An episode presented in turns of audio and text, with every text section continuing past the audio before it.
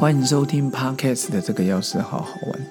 今天是第六季每一天的觉醒第八十五回，心之灯塔。好朋友们，有时候觉得人生茫茫然，不知道人生要做什么，或者是现在正在无理迷雾之中，或是遇到了一些挫折、风浪、乌云，想跟好朋友们分享的就是。大雨过后总会天晴，而乌云之后阳光也会依旧灿灿烂。其实人生旅程中，就像在大海里面的航行一样，有时候你不知道前方路，也漫无目标。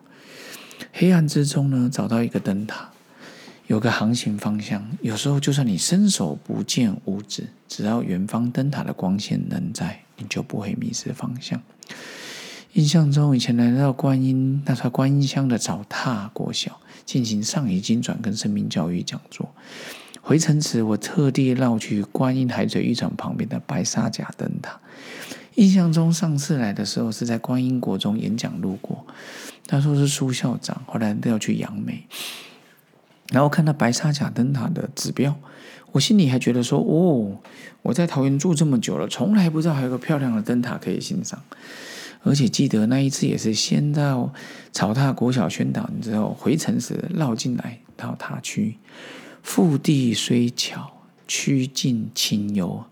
当时天气的云层比较厚，风也比较大。然后这一次是我那一次是我第二次再来到隶属交通部航管航港局的灯塔，天气宜晴朗，气候宜人，可能是白天吧，周间时间，这个。游客只有我一个人，但是我犹信不减的。晚上的时候，我整理那个灯塔的相片。其实小时候我在看到灯塔，最印象就是在鹅銮鼻灯塔。当时总是会想象中，夜深人静时，或是暴风雨时，海上的船只航行在广阔的大海之中，定位、定向、定坐标非常重要。灯塔的存在跟照明的功能，在这时候完全发挥出来。船只依照的方向就不依照的光线就不会迷失它的方向。此其实我觉得人生之旅也像是在航海，在航行在大海之中，船只你我都是船只哦，都在船房。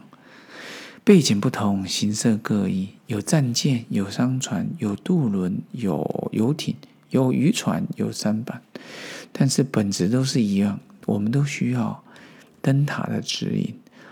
而人生之旅就像是在大海之中，风和日丽时，顺山顺水时，顺风顺水时，你不会注意到灯塔是不存在。只有在黑暗之中，在遭遇到这个暴风雨的时候，我们才会注意到灯塔。其实每一艘船都有黑暗的时刻，就跟你我一样。暴风雨来临时，每个人就像从小到大遭遇会遭遇到事情一样。平时的训练就是在遇到紧急情况时，能够快速做出适当的反应。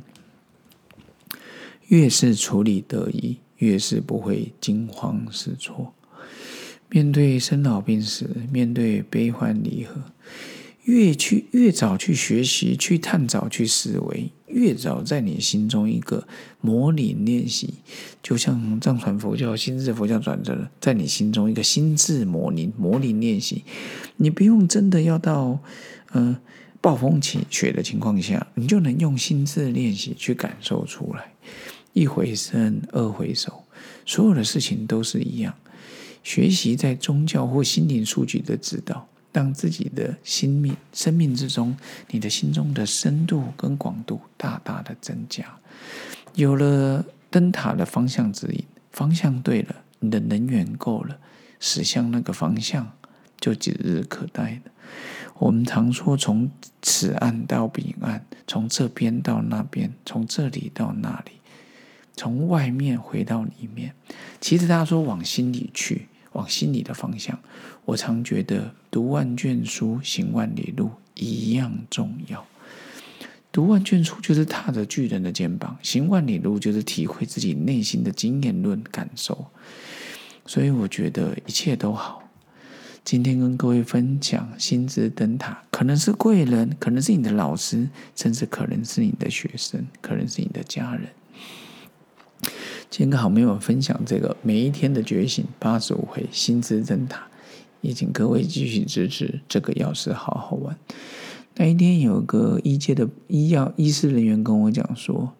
如果更多的医师人员在工作的痛苦中，在情感的流失中，能够听听 Podcast，他觉得也许他就不会选上那一条路。